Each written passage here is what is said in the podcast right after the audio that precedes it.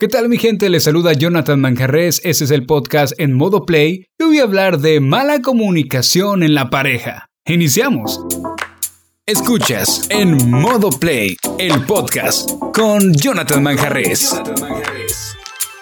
¿Alguna vez has vivido una relación tormentosa? ¿Has estado al borde de la separación? ¿Aún no te explicas cómo siguen juntos después de tanto pleito? No te preocupes, hasta las mejores relaciones han vivido puntos muy bajos. Pero, ¿por qué existen relaciones como de película y otras como de pesadilla? Sin duda, existen muchos factores que pueden definir el tipo de relación que vives, para bien o para mal. Pero muchos de los problemas en pareja se originan de una mala comunicación.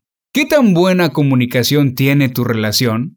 Una cosa es tener buena comunicación y otra cosa es que tengas que decir todo con puntos y comas, desde qué haces en cada hora del día y hasta dónde vas. ¿Qué origina una mala comunicación dentro de una relación? 1. Olvidar los detalles. Una de las dos partes da por sentado que la otra sabe cierta o tal cosa. El olvidar comentar sin tapujos pequeños detalles en una relación va generando disgustos, molestias de una de las dos partes y a la larga mayor cantidad de omisión. Y preferir no decir nada de todas maneras, pues se va a enojar. ¿Te suena familiar? Número 2. No darse tiempo para escuchar al otro. Siempre queremos ser escuchados y ese afán de buscar que nos escuchen, que nos entiendan, olvidamos darnos una pausa para preguntar, ¿Cómo estás? ¿Cómo te fue?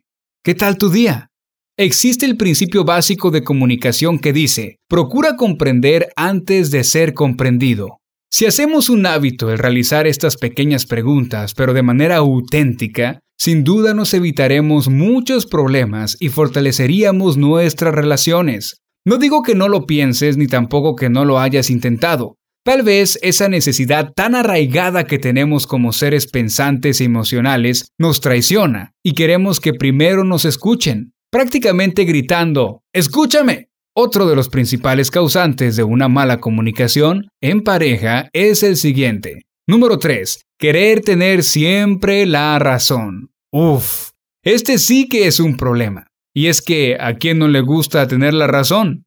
Antes de escuchar a los otros, ya estamos realizando juicios. Ya en nuestra mente estamos diciendo, ¿está mal? ¿En qué estaba pensando? Tanto así que no terminamos de escuchar porque nosotros tenemos la razón. ¿Te ha pasado? El querer tener siempre la razón es uno de los factores que favorecen a la mala comunicación dentro de una relación, ya que para evitar desgastarnos mejor ya no comentamos nada. Esto va enmudeciendo la comunicación y los conflictos se van agravando. No cabe duda que a todos nos gustaría tener una buena relación. Tal vez sí la tienes, pero si quieres mejorar tu comunicación en pareja, deberás poner atención a estos tres puntos que aquí acabo de comentarte.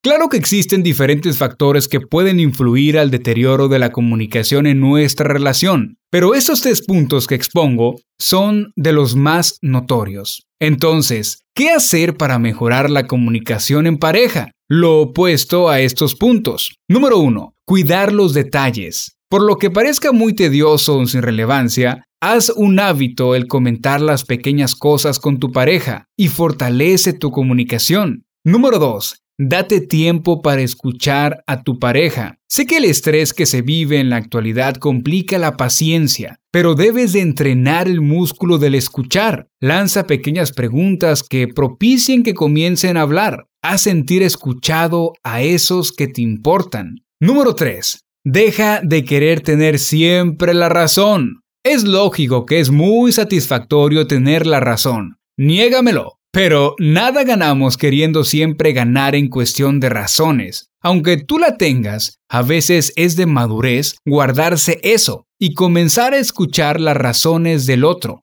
Una vez que exista un desahogo de razones de tu pareja, ya si quieres puedes explicar, pero honestamente no existen verdades absolutas, así que no te desgastes en ello. No cabe duda que todos los problemas de nuestras relaciones provienen de qué tan buena o mala es la comunicación entre nosotros. Ahora que conoces un poco de estos datos, no olvides ponerlos en práctica. Si comunicas mejor, vives mejor. No echemos en saco roto nuestra habilidad de comunicación. Y solo te pido un favor, hoy, mañana y siempre, en modo play. Este fue el podcast en modo play con Jonathan Manjarres. Tips para comunicar con éxito.